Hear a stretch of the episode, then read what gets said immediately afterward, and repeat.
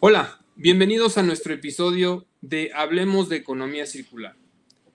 Seguimos en el camino de crear cultura, en esta transición de conocer qué es una economía lineal en el mundo en el que nos hemos desarrollado en este siglo y hacia dónde vamos, la economía circular. ¿Qué es la economía circular? Por ahí hay confusión, hay, hay veces que el término lo utilizamos para cosas que sí es la economía circular, que sí abarca, hay otras personas que lo utilizan para muchas otras cosas que no son, pero todo eso es parte del proceso, de, la etapa que nos está tocando vivir de esta transición, como decía, de lo lineal a lo circular.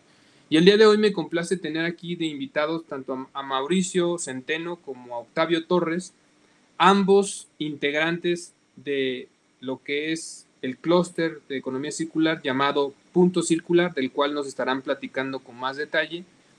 Y de este clúster, pues está, está muy interesante lo que es el modelo, cómo varias organizaciones enfocadas a trabajar desde diferentes perspectivas de la economía circular están haciendo una labor muy, muy, muy interesante que, como les dije, poco a poco nos irán compartiendo en el transcurso de este episodio. Mauricio, eh, actualmente su, su, función, bueno, ha sido cofundador de Punto Circular y es director técnico para ciudades circulares y líder de relacionamiento. Él está en sí en una de las, las empresas que forman el, el clúster que se llama Circulus.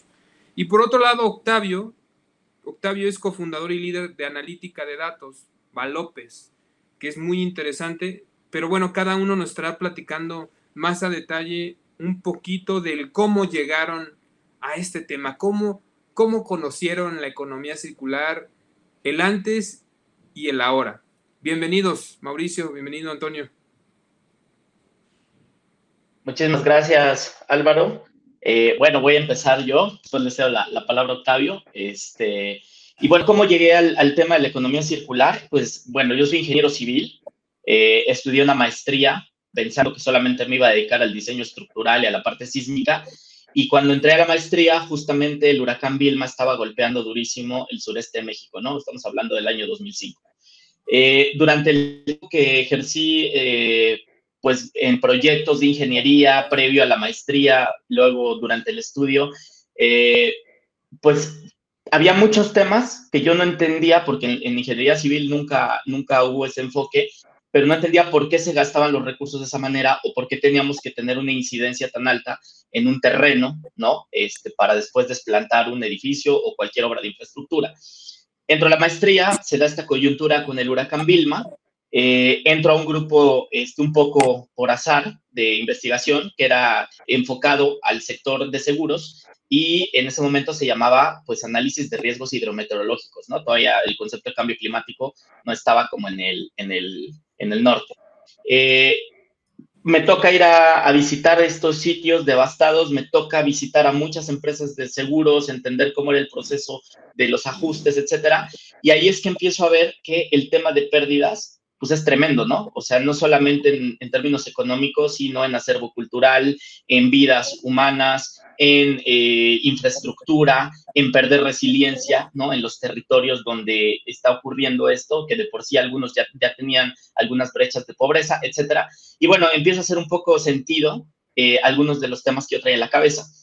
Termino la maestría, eh, me voy a trabajar a, a, a, una cementera global mexicana, este, que todos conocemos, Trabajé eh, en dos periodos, tuve la oportunidad de conocer diferentes partes del mundo a través del desarrollo de proyectos de, de la industria, digamos, muy desde el enfoque business as usual, ¿no? O sea, desarrollando eh, plantas este, en, en diferentes partes. Y es en 2013, estando en Filipinas, cuando eh, me toca ya sentir los estragos directamente del supertifón Haiyan, ¿no? Que ha sido uno de los eh, más devastadores de, de, la historia, ¿no? Vientos de más de 270 kilómetros por hora. En 24 horas el archipiélago quedó prácticamente devastado y quedaron alrededor de 10 millones de familias afectadas, ¿no? En cuestión de un día. Entonces, vivir eso primero en el encierro, pues, protegiéndote, después saliendo y ver que todo estaba devastado y después a través de la compañía ir a ayudar a las diferentes islas, ¿no? Porque además es un archipiélago donde hay muchas provincias eh, muy vulnerables y ver esa realidad a mí sí me, me cambió la cabeza, ¿no? Me, me, hizo sentir como que estábamos haciendo las cosas mal, que estábamos malentendiendo el término de progreso y de desarrollo y que teníamos que empezar a cambiar la manera de, de, desarrollar los proyectos. Había algunas cosas que yo ya había visto en temas de, de energías limpias, el concepto de sostenibilidad muy en general, y es ahí que en realidad hay un parteaguas y decido realmente volcarme como a cómo trasladar la experiencia, cómo adquirir nuevos conocimientos de manera que pudiéramos ser mucho más sustentables, ¿no? Y evitar como todos estos grandes problemas, tanto de pérdida de resiliencia como de eh, mitigación de vulnerabilidad, porque además, pues el cambio climático ya no era un tema de temporada de huracanes, ya era un asunto que se estaba volviendo mucho más frecuente, mucho más intenso, incluso en, zonas de, del mundo donde no sucedía, ¿no? Sequías, etcétera. Entonces, bueno, termino mi, el proyecto allá, eh, llego a Colombia a otro proyecto también del sector cementero, termino la etapa en la que estaba trabajando y ahí toca un punto de tomar decisión. O me sigo por la compañía desarrollando los proyectos en la misma área de trabajo donde venía, o empiezo a trabajar ya en la parte de economía circular, en innovación, en desarrollar proyectos de ingeniería, no solo del sector cementero, sino empezar a incidir en otras áreas de, de desarrollo. Y es en 2015 que, bueno, eh, termino mi contrato con la organización y decido empezar a trabajar, eh, pues así, día cero, ¿no? Este, entre emprendedor, freelance, empezar a hacer alianzas, buscar también algún proyecto en el cual colaborar. Este, empiezo a hacer docencia y en estos siete años, eh, sí, siete, casi ocho años, ha sido un proceso muy, muy interesante porque ha sido de mucho aprendizaje, de también de entender que muchas herramientas que ya tenía desde la ingeniería o desde la gestión de proyectos previa, pues se pueden poner al servicio de la economía circular. Solamente que eh, el gran desafío está en cambiar el mindset, en cambiar como la forma de entender los procesos, de entender la, no solo la utilidad de los recursos naturales, sino los procesos regenerativos que requerimos y cómo la innovación pues va haciendo como esta posibilidad de ir transformando los sistemas, ¿no? Ya sea desde la parte tecnológica, desde un modelo de negocio, desde un modelo de comportamiento, desde una asociatividad, desde diferentes eh, organizaciones, etcétera. Entonces, bueno, ese ha sido mi camino. Cuando yo escucho la charla TED de Ellen MacArthur, que fue por ahí en el 2016, dije, uy, pues ella lo vivió en un velero, yo lo viví en una tragedia. Unos días escuchaba a otras personas que lo han vivido de otras maneras y digo, bueno, creo que nos está alcanzando, ¿no? Nos está alcanzando la realidad de diferentes formas y ese es el punto de quiebre donde tenemos que empezar a repensarnos en este, en este planeta. Perfecto, Mauricio. Muy interesante el cómo, el cómo llegas a tomar la decisión para dedicarte hoy día, pues realmente el sentido que le damos de vocación a lo que nos dedicamos. No sé, eh, ¿quieres que sigamos para hablar de punto circular o pasamos para conocer un poquito la semblanza de Octavio? Conozcamos a Octavio, que es súper interesante. Adelante. Bueno, no, muchas gracias, Álvaro, un placer. Eh, estar en este podcast, eh, Mauricio también compartiendo lo que ya venimos remando y trabajando en estos temas por varios años. Eh, pues mi historia es un poquito diferente a la de Mauricio en el sentido que mm, yo pues soy ingeniero industrial. Eh, durante mi pregrado yo estudié acá en Colombia, en Bogotá, y en la universidad que estudié había un enfoque en temas de ciencias de la complejidad.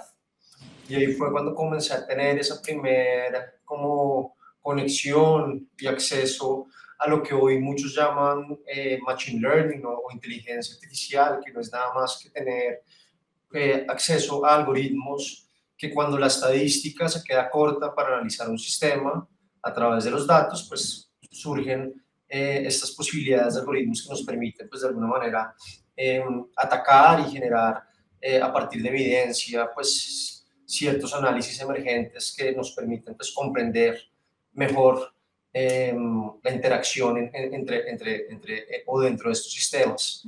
Em, y a través de eso, pues yo siempre tuve una afinidad por los temas de ecología, entonces también en, la universidad tuve la posibilidad de hacer una opción eh, en biología. Digamos que en la, en la, universidad no había facultad de ecología, pero dentro de biología sí había varias clases de ecología en donde en últimas proviene gran parte del pensamiento sistémico que se aplica en la teoría de organizaciones y que es también parte fundamental para pues, la teoría eh, de sostenibilidad o sustentabilidad, como en otras regiones de, de, la TAM eh, se menciona.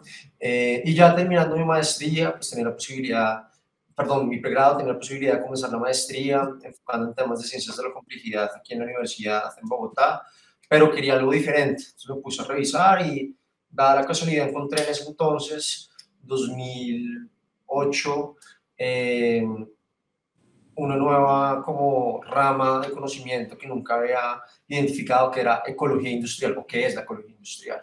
Entonces me puse a averiguar más, identifiqué que en ese entonces habían dos o tres universidades que tenían este tipo de programa a nivel de maestría y me terminé yendo por la Facultad de Ecología Industrial de, eh, de Ingeniería de Energía y Procesos de la Universidad de Ciencia y Tecnología de Noruega. Entonces, de aquí eh, terminé en Noruega, eh, en Trondheim, un pueblito bien al norte, no muy lejos del Círculo Polar Ártico.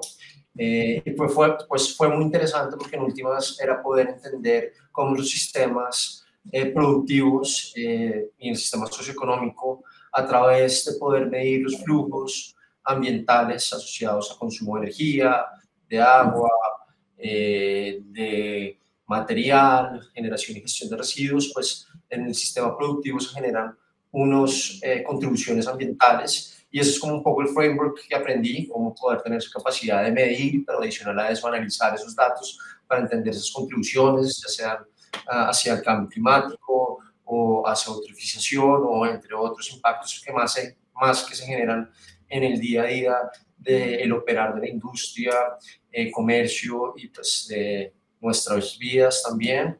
Eh, entonces pues fue, fue, muy enriquecedor porque tuve la posibilidad también de estar en una de las facultades líderes en estos temas eh, a nivel mundial y después comenzar a poder trabajar en proyectos de investigación tanto en Europa como en Chile. Ya finalizando la carrera, eh, salió esa posibilidad que estaban buscando a alguien que hablara español eh, y que tuviera conocimientos de análisis de ciclo de vida, estamos hablando del 2011. Em, y terminé trabajando en la, en la, industria minera en Chile, desarrollando em, el inventario de ciclo de vida para pues, toda la industria como tal, para toda la cadena de valor, eh, lo que me permitió pues, aprender muchísimo de, una industria que no tenía conocimiento previo, eh, como de alguna manera entrar también a aplicar mucho de ese conocimiento que había obtenido en, en Noruega eh, y también conocer a, mis, eh, a mi primero, a uno de los dos fundadores de Valopis, que es también, él es chileno, pero que venía más de un background en temas de tecnología y digamos que teniendo esa capacidad de poder identificar las necesidades de la industria, entender también que había unas falencias en temas eh, de datos, de captura de datos, de recolección de datos estructurados, em, surge esa posibilidad de que pues, años después nazca López y que por todo ese trabajo que venimos desarrollando en temas de digitalizar flujos de información en la industria, eh, pues nos conectemos con Mauricio y pues nos unamos a esta invitación que nos hacen ellos de tomar parte de este clúster de economía circular en México. Y eso es como grandes rasgos, como la historia de cómo llego yo a trabajar en estos temas, eh, enfocándome mucho desde la perspectiva de la información y la analítica de datos. Perfecto, pues todos tenemos nuestra historia y es muy interesante compartirla.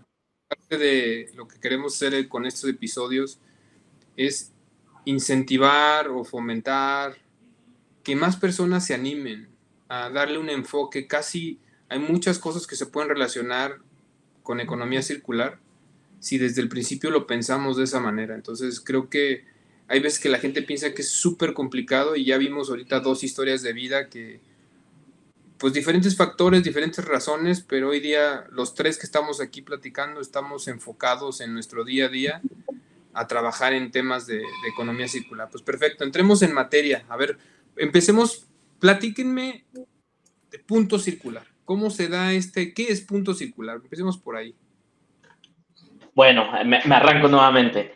Eh, punto circular es el resultado de una búsqueda bien interesante y es cómo, o sea, la, gran pregunta que, que surgía era cómo logramos circularizar nuestras ciudades y obviamente nuestras industrias, porque toda ciudad pues depende de todo ese metabolismo económico, ¿cierto?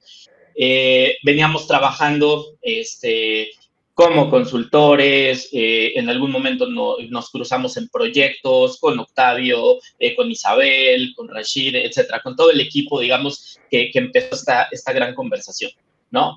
Eh, y dijimos, oye, pues si seguimos trabajando solamente como en nuestro nicho, sí, interesante, qué bueno que estamos haciendo proyectos bien, bien importantes, pero creo que tenemos que ir más allá, ¿no? Tenemos que poder dar como soluciones mucho más grandes, mucho más integrales. Creo que coincidimos todos en diversos espacios y, conversaciones en que la economía circular resulta ser un modelo, ¿no? Un modelo de, desarrollo, una sombrilla, donde caben perfectamente temas como el cambio climático, como eh, la transformación del metabolismo desde una óptica de ecología industrial, eh, donde es necesario incorporar temas de género y de inclusión social, ¿no? De cierre de brecha, donde tenemos que traer al consumidor o al ciudadano a la conversación a través de la comunicación, etcétera. Entonces, digamos que en esta, en esta conversación continua decíamos, claro, pero pues cada firma o cada especialista tiene como su área de, trabajo, este, y, y, estamos incidiendo, pero, pero entonces dijimos, si queremos ir más allá, tenemos que poderle ofrecer, pues, a los gobiernos, a las empresas, soluciones integradas, ¿no? ¿Por qué? Porque también veíamos que al interior de las organizaciones, pues había una estrategia de cambio climático, pero pues se quedaba en el área eh, ambiental. Había un área de innovación, generando modelos de negocio, a veces circulares, a veces ni siquiera cerca de lo circular, ¿no? Pero pues trayendo tecnologías limpias, chévere, pero no, no generando como una solución articulada con lo demás. Estaba un área de RCE, ¿no? En, muchos casos, que trabajaba con la gente, con la comunidad, pero nada tenía que ver con las otras iniciativas. Entonces dijimos, a través de un modelo clúster donde vamos agrupando lo que todos estamos haciendo desde nuestras diferentes firmas eh, y áreas de experticia, podemos ofrecer una solución integral de manera que podamos acompañar una ruta, porque la economía circular no es un trabajo de un proyecto, es toda una, es una maratón, ¿no? De muchos kilómetros. Entonces, lo primero es cómo establecer una ruta para que una empresa o un gobierno entienda todo lo que tiene que hacer en los siguientes años o lo que tiene que dejar listo para que otros vengan y lo retomen y lo continúen, ¿cierto? En temas estructurales o en temas de implementación. Eh, y no tener estrategias aisladas, no tener estrategias puntuales de un corto plazo que después no sabemos cómo van a en esa hoja de ruta, pues entran aspectos súper relevantes como, oye, hay que hacer una parte, primero, una lectura inicial de dónde estamos parados, no solo en el cumplimiento regulatorio o en los impactos que estamos teniendo socioambientales, sino también en las oportunidades de innovación, en las oportunidades que tenemos para ir abordando como organización y cuáles son las brechas que tenemos que empezar a resolver eh, de cara a la economía circular, pensando en todas estas aristas, ¿no? No, solamente la parte tecnológica o, de cambio climático, sino la parte social. Entonces, ahí es que empieza a cobrar sentido.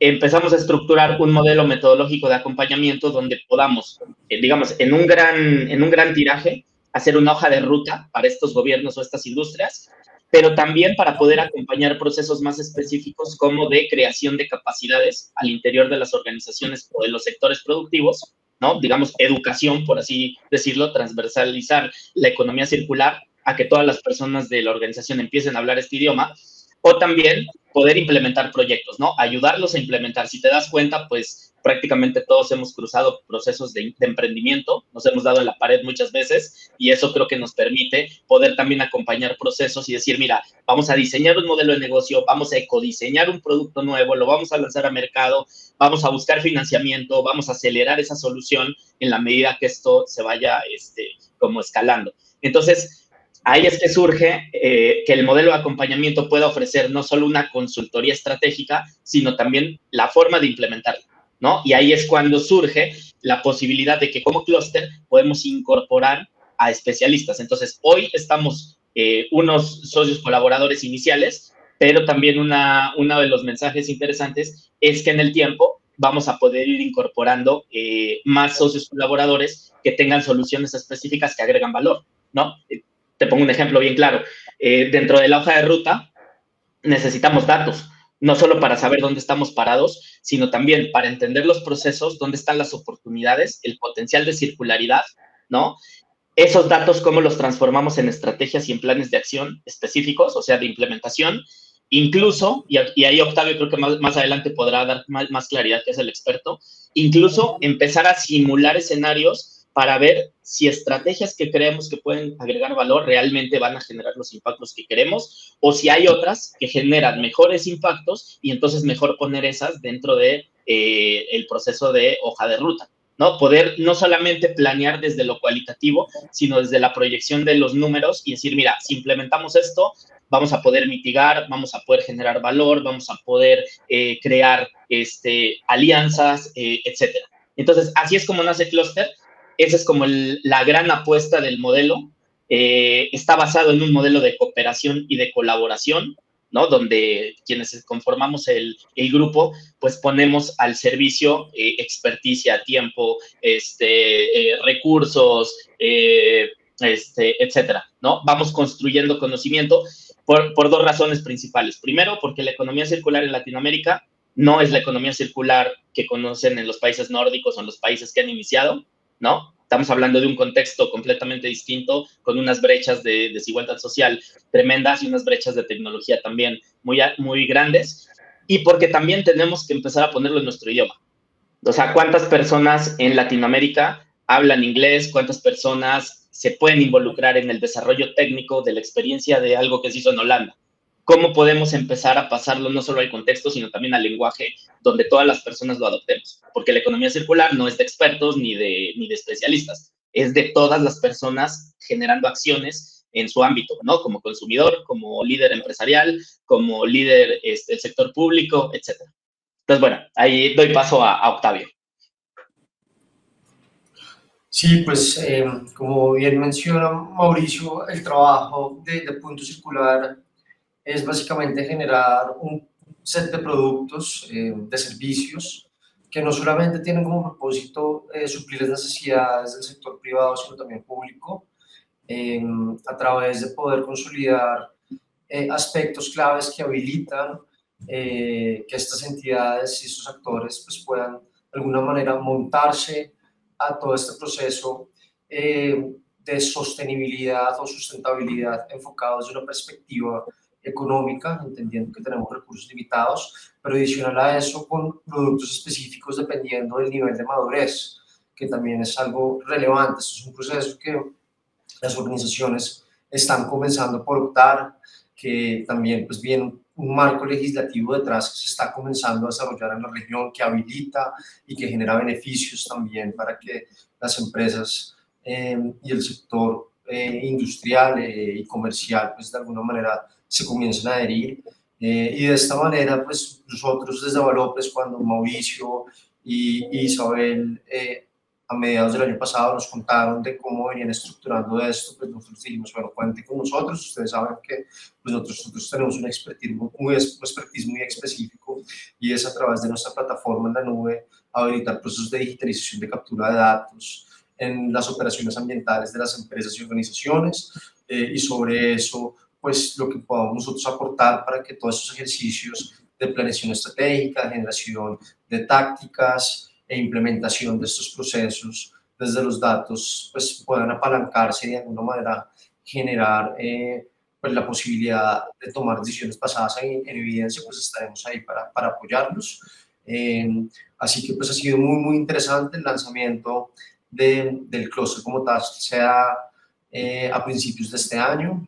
Eh, en un, un, set de eventos que pues, tuvimos una gran concurrencia, eh, diferentes grupos de interés de alta envergadura que de alguna manera ven y tienen muy buenos ojos pues, este tipo de acciones eh, y, e iniciativas que pues, de alguna manera estamos trayendo al mercado. Y yo creo que lo interesante de este tipo de conversaciones que podemos tener es poder lograr también identificar qué otras oportunidades, qué otras necesidades con quién más podemos trabajar, porque en últimas esto también es una comunidad que tiene como, propósito cada vez que más eh, expertos, más organizaciones se puedan adherir, que podamos compartir también, porque es que en últimas este tema de la crisis de cambio climático que estamos afrontando y de, los retos para poder em, potenciar esta circularidad en una economía que, como mencionabas, es totalmente eh, lineal, pues requiere que todos trabajemos y nos alineemos eh, y empujemos hacia el mismo lado. Entonces también yo creo que eso es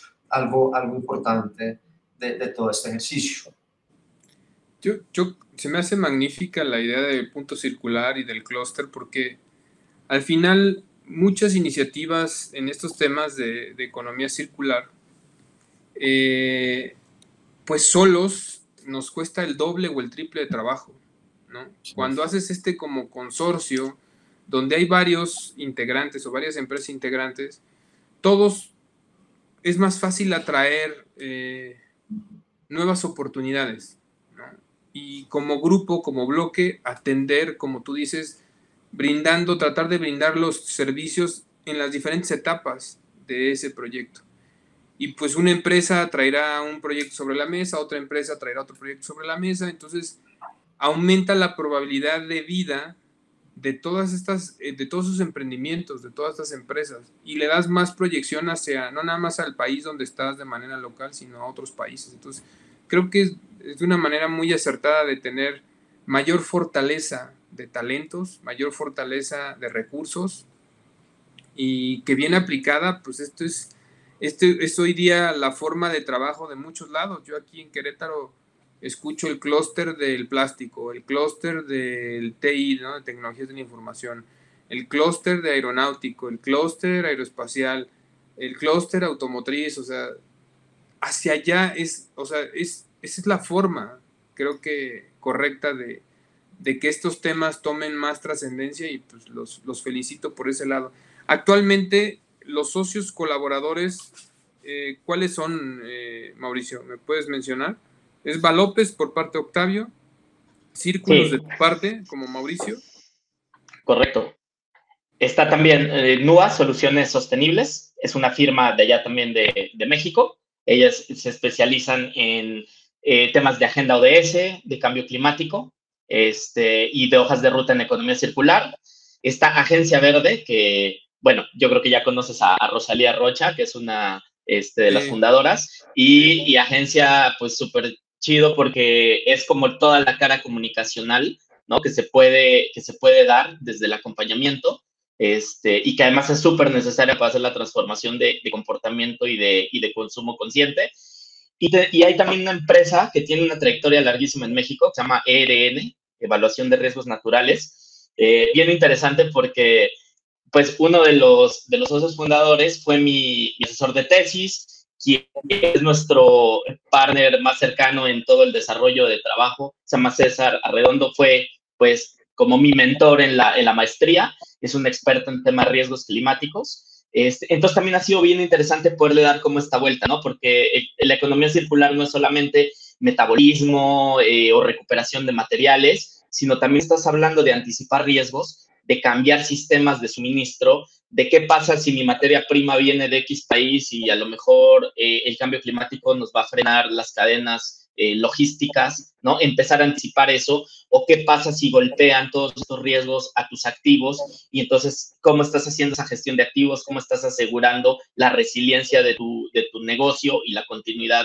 operativa, etcétera. Entonces es cómo podemos incorporar esa múltiple visual desde el acompañamiento estratégico, ¿no? En los diferentes servicios o en los diferentes proyectos, que, que de entrada, eh, cualquier, cualquier organización que está solicitando ese servicio se sienta tranquila porque está blindada, no solo te digo en el cumplimiento regulatorio, sino también decir, bueno, en la parte de riesgos eh, hay toda una estrategia, ¿no? Que, que, va priorizando o va blindando la operación, ya sea de la ciudad o de la, o de la industria, eh, está toda esta parte comunicacional, no solo de stakeholders, de mantener una buena comunicación desde temas materiales, sino de incidir más allá, de transformar a mi consumidor, de transformar al, este, habitante de la comunidad donde estoy incidiendo en términos de construir juntos, ¿no? Resiliencia territorial, eh, de poder traer estos procesos de innovación a la organización o a la cadena de valor, ¿no? Porque también sabemos que las cadenas de valor están compuestas por 97% de pequeñas empresas. Entonces, como esas empresas grandes que tienen el músculo de empezar a innovar,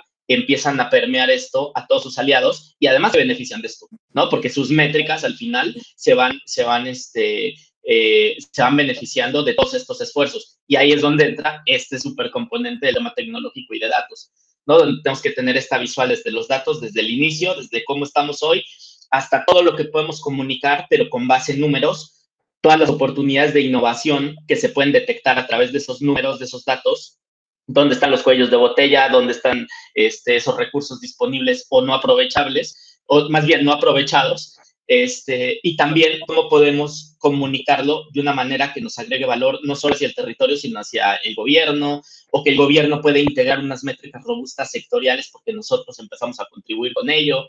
Entonces, es cómo podemos contribuir en diferentes escalas. ¿no? E, ese, ese es el, el gran propósito de, de clúster, este, porque si no, o sea, digo, si nos quedáramos todos en lo que hacemos, pues bueno, seguiríamos en nuestra, nuestra área, ¿no? Eh, generando nuestros proyectos con nuestra área de especialización, lo cual ya sucede, pero creo que podemos ir mucho más allá si nos empezamos a conectar y amplificamos como eh, el, el, embudo.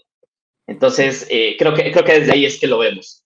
Y, estos dos años de conversación continua ha sido una belleza, pues porque hemos ido aprendiendo a ponernos de acuerdo, a conectar temas, ¿no? El propósito creo que ese sí es el que está clarísimo de todos, es el mismo, pero sí ha sido un proceso de, ponernos de acuerdo de cómo el modelo se tenía que, construir y llevar a, cabo. Se puede decir que Punto Circular, como clúster, está formando una comunidad. Y esa comunidad es, es la que dará esa fortaleza para que las ideas se cristalicen, porque no sé si les ha pasado, pero a veces hay demasiada teoría de todo. Teoría, teoría, teoría. Lo que hoy día necesitamos, bueno, teoría y diagnósticos y estudios. Lo que hoy se necesita también son implementaciones. Hay que empezar a probar toda esa teoría, ponerla en campo, recabar la información como lo que ustedes hacen en, analítica. Eh, y de eso tomar las mejores soluciones o los mejores aprendizajes, las mejores experiencias y volverlo a intentar. Yo creo que de eso se va a tratar la economía circular. No hay, no hay una receta perfecta, no hay una fórmula exacta. Esto lo tenemos que construir entre todos y qué bueno que ustedes han juntado, como dije, este grupo de talentos, de socios colaboradores y los que se van a ir sumando, ¿no? Porque al final va, va a haber más, más negocios, más empresas que por ahí se vaya armando un rompecabezas cada vez más grande, ¿no? Nos podrían compartir, sin decir nombres, yo sé que eso a veces es complicado, eh, algún proyecto que, que, traigan así como punto circular donde varios de ustedes estén colaborando? ¿O están en vías de tener un proyecto así? Sí, hay, hay, uno, hay uno muy, muy interesante que ya tiene, este, digamos, ya, ya, lo, ya lo pusimos en, en, un proceso de, propuesta económica, pero que más allá de propuesta específica con ese cliente, o ese potencial cliente, se, lo venimos trabajando hace un año como un modelo de acompañamiento a ciudades, ¿no? Entonces, es un proyecto bien interesante porque es poderle, poder llegar con las autoridades de la ciudad, eh, plantearles no el diseño de una hoja de ruta desde una óptica de consultoría, sino desde una óptica de, oye, hay que empezar a desarrollar estos temas de política pública, hay que empezar a eh, establecer esta agenda con los empresarios y con los sectores productivos prioritarios para esa ciudad, ¿no? Porque cada ciudad tendrá su, su vocación eh, económica y ya tenemos en, en, su momento tejidas algunas redes. Estoy hablando del caso de la ciudad de Medellín, de Santiago de Chile, Ciudad de México. O sea, son, son procesos que hemos hecho en paralelo, ¿no? Para poder ir generando eh, esta propuesta. Y que esa propuesta, adicional a esa generación de datos, de, de toda esta parte estructural de hoja de ruta, tiene un componente de generar algunos proyectos piloto, ¿no? O sea, no es solamente empezar a hacer como toda esta mega consultoría o estos instrumentos que empiecen como a catalizar o a que los industriales empiecen como a tomar eh, dentro, de sus, dentro de sus procesos, sino también poner desde el principio en la mesa un proyecto piloto, ¿no? Que digas, bueno, con este proyecto vamos a empezar a circularizar eh, no sé, los materiales que son un potencial de aprovechamiento de un sector como, no sé, el textil o el de los plásticos o el de la construcción. Y ese piloto que te permita hacer como un primer loop. En chiquito, controlado, con unas empresas específicas, para ir madurando el modelo de negocio y que eso, en el, en el tiempo y conforme se vaya este, robusteciendo, te permita entonces después conectar otros sectores, otros flujos de materiales o incluso el intercambio de servicios y de, y de, y de productos como servicio, ¿no? Poder hacer como una economía eh, compartida, más en la lógica de una plataforma digital donde todas las empresas de la ciudad pueden empezar a ofertar o a demandar productos y servicios.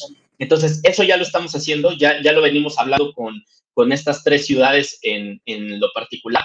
Este, habrá algún momento donde, donde ya podamos decir, mira, ya estamos haciendo este proyecto, están estos resultados, etcétera. Pero ha sido un proceso muy bonito porque en dos años, dos años y medio, que empezaron las primeras conversaciones, se ha ido madurando la idea, ¿no? En algunos casos el proceso es mucho más lento porque depende, pues, de la toma de decisiones, porque depende de este, cambios de administración, etcétera, o a lo mejor porque hay otras prioridades en la agenda. Pero el hecho de poder decir nosotros, mira, está el grupo técnico, tenemos muy claro el camino, y cuando hay desafíos de financiamiento, también podemos, este, pues, buscar las conexiones con las entidades que nosotros ya tenemos alguna experiencia. ¿no? No, hay ninguna seguridad de eso, o depende del tipo de proyecto y los momentos, pero también es cómo, cómo ayudamos a que se catalice la implementación de este tipo de proyectos, ¿no? No solamente eh, en la lógica de, de, una conversación de cliente, ¿no? Sino decir, oye, esto se necesita en la ciudad, ¿no? Hay un gran potencial ahí, hay unas este, externalidades que se están generando hoy por no hacerlo de esa manera eh, cómo podemos contribuir con que esto se empiece a catalizar o a quienes hay que traer a la mesa para poder ir eh, este, avanzando en esta conversación. Entonces, pues eso me parece que es, un, es, es uno de los, de los temas más, más, interesantes en los que venimos trabajando, porque además nos permite detonar muchas cosas ya más particulares, ¿no? Entonces, oye, pues se, se vio la necesidad de capacitar o de entender qué es la economía circular. Bueno, desde la educación, desde Círculos, la plataforma digital, podemos armar los procesos de este, transferencia de conocimiento. Oye, hay un proyecto más específico de tecnología en X sector. Bueno, entonces ya ahí podemos incidir en, el desarrollo de un proyecto particular o conectar al experto en eso para que, pues para que sea que lo desarrolle. ¿No? eso, es, como lo, lo, que a mí se me viene así de primera, de primera mano. No sé, eh, Octavio, a ti qué se te viene de lo que hemos trabajado. Sí, yo creo que ese es como el proyecto más representativo en el que ahorita estamos eh, pues a puertas de, de, ya ese proceso de negociación. Mm, y creo que pues acá, acá, este tipo de proyectos es muy, muy importante e interesante porque sin innovar en política pública y sin poder tener como esa capacidad de generación y de articulación de actores que tienen los municipios y los territorios, eh, muchas veces uno puede trabajar con una, con dos, con tres EPDs de manera separada, que pueden ser hasta multilatinas y tener operaciones por fuera de la región, eh, pero el impacto real, eh, que en últimas, donde se ven los riesgos asociados a pues, la crisis en la que nos estamos, ambiental que estamos afrontando, es en los territorios.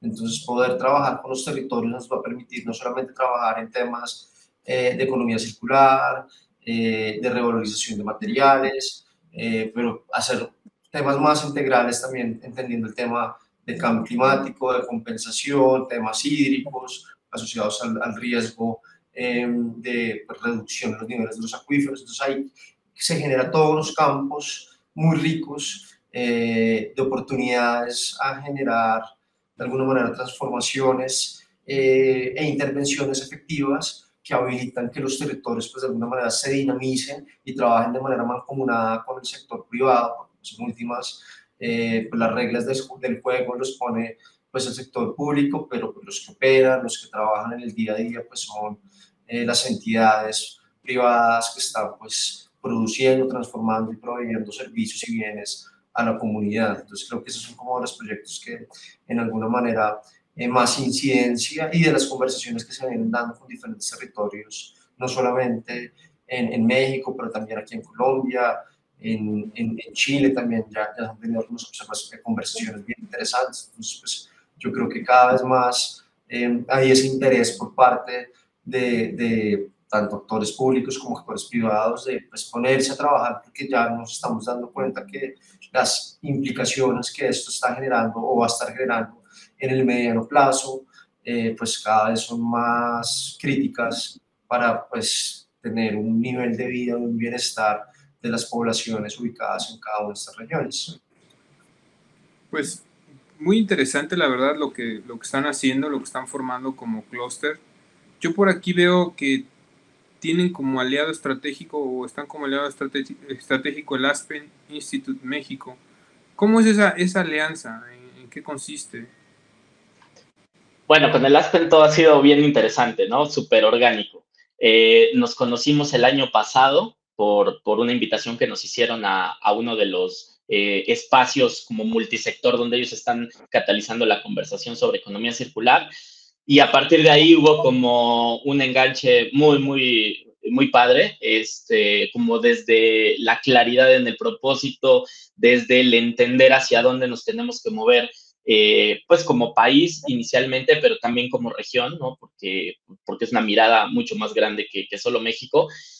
Y digamos, en esta conversación, en este ir avanzando, cuando les contamos todo lo que ya estábamos haciendo y que estábamos por lanzar ya bajo el nombre de Punto Circular, digamos, como la salida al mundo, eh, de una nos levantaron la mano, nos dijeron, oye, pues cómo, cómo ayudamos, cómo nos conectamos, este, cómo encajamos los roles, ¿no? Eh, Aspen Institute es una, es una organización que precisamente eh, enfoca su esfuerzo en crear estos espacios, ¿no? En crear esta conversación multisector, en poder traer a la mesa a estos tomadores de decisiones y tomadoras de decisiones para, pues, ir generando eh, esta, esta transición.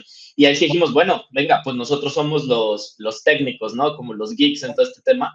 Eh, ¿cómo, ¿Cómo ayudamos desde lo técnico a que esas conversaciones pasen a materializar?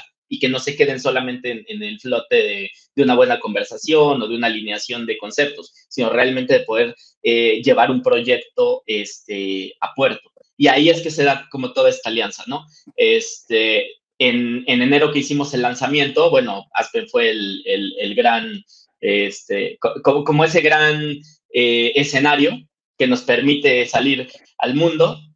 Eh, Miguel Limón, este, el, embajador eh, Enrique Berruga, eh, todo el equipo de comunicación. Entonces ha sido algo bien, bien bonito, ¿no? Porque es desde el mismo propósito, desde la alineación de, los objetos de, las organizaciones y al final es, queremos transformar, ¿no? Queremos ir acelerando la transición a una economía circular y, bueno, pues simplemente ir conectando los, los eh, quehaceres de cada uno de, los, de las organizaciones, ¿no? Y de todos quienes estamos detrás de esto. Al final nos hemos vuelto también muy buenos amigos en lo personal y eso creo que es lo que más vale, ¿no? Porque no son, no son alianzas comerciales, no son alianzas eh, por eh, un tema de que alguien vio un negocio o, no son no, son, eh, son relaciones de largo plazo, alianzas basadas en una perspectiva y en un propósito de vida, este, y al final es la sumatoria de todo lo que podemos o de lo que está a nuestro alcance, ¿no?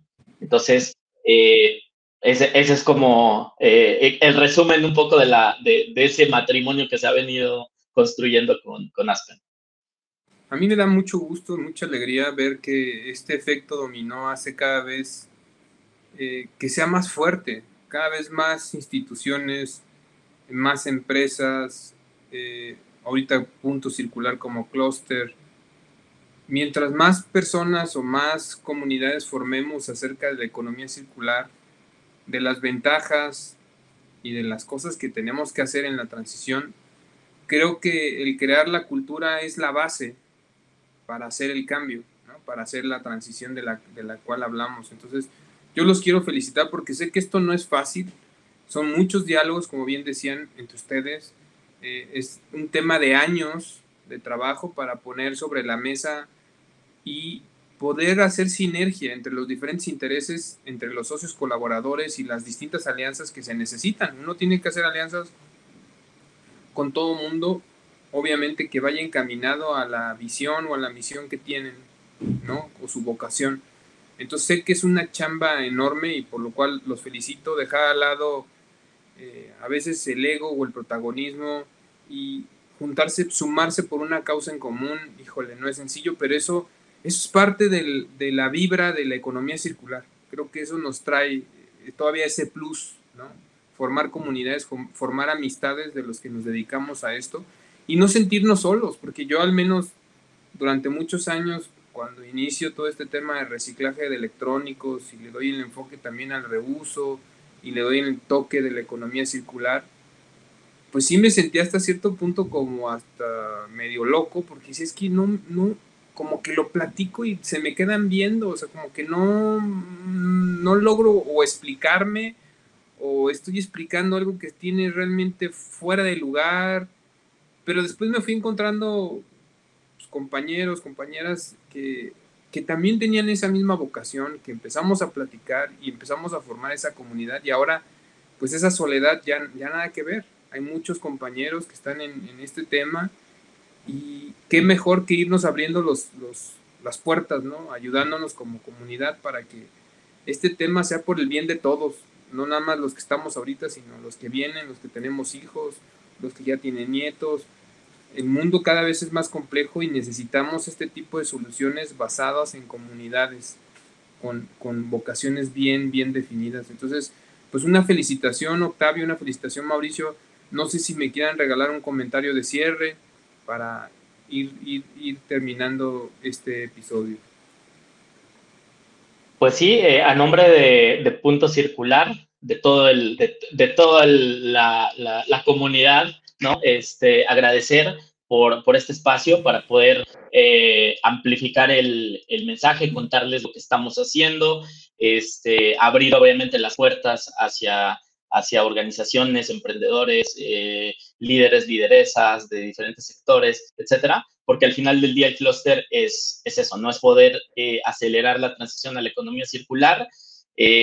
No lo sabemos todo, estamos aprendiendo igual que, que, muchas organizaciones. Este, sabemos que nuestro contexto tiene unos desafíos tremendos, eh, pero sí traemos como la claridad y la, y la convicción por empezar a, hacer, a catalizar esto, ¿no? A catalizar estos cambios, desde transformar la mentalidad para, para empezar a tomar decisiones distintas hasta implementar las soluciones en las diferentes escalas o ámbitos para que esto se pueda empezar a, materializar, porque lo único seguro es que si no hacemos nada, pues la crisis climática nos irá alcanzando y cada vez será peor, ¿no? Eh, realmente es un punto de urgencia de que todos nos tenemos que sumar desde nuestras diferentes trincheras eh, y el modelo colaborativo y la cooperación como fundamento, pues es lo que necesitamos hoy, ¿no? La, economía circular y el desarrollo sustentable no depende de uno solo, no lo alcanza uno solo, por más que, que estudie o por más recursos que pueda tener. Este es un asunto donde todos tenemos que empezarnos a conectar, como decía Octavio al inicio,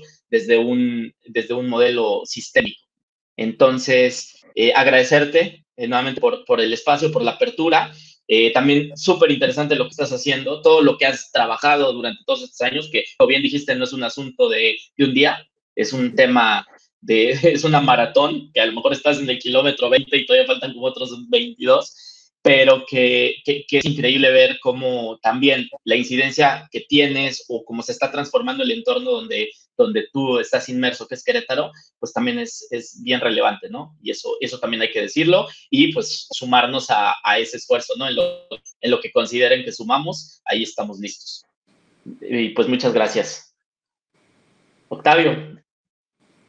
Y no, pues agradecerte por esta invitación y también a, Mauricio en su momento por, por invitarme a ser parte de Punto Circular o invitar a López en realidad a ser parte de Punto Circular y, y pues eh, muy, muy chévere, muy feliz de que estos espacios cada vez sean más recurrentes, en donde haya más gente que esté interesada eh, y pues que sí, estos son cambios que se hacen eh, de manera sistémica, que son comunitarios, que hay mucho por hacer eh, y hay muchas oportunidades y creo que esta es una industria que apenas está comenzando a despertar eh, y que se va a tener que acelerar prácticamente en un tiempo de cinco años o menos porque pues los impactos que tenemos que generar eh, son bastantes y hay mucho por hacer, así que pues encantado de estar en tu espacio, cualquier aspecto o información adicional pues van a poder contar con por medio de punto circular con, con la información de todos nosotros.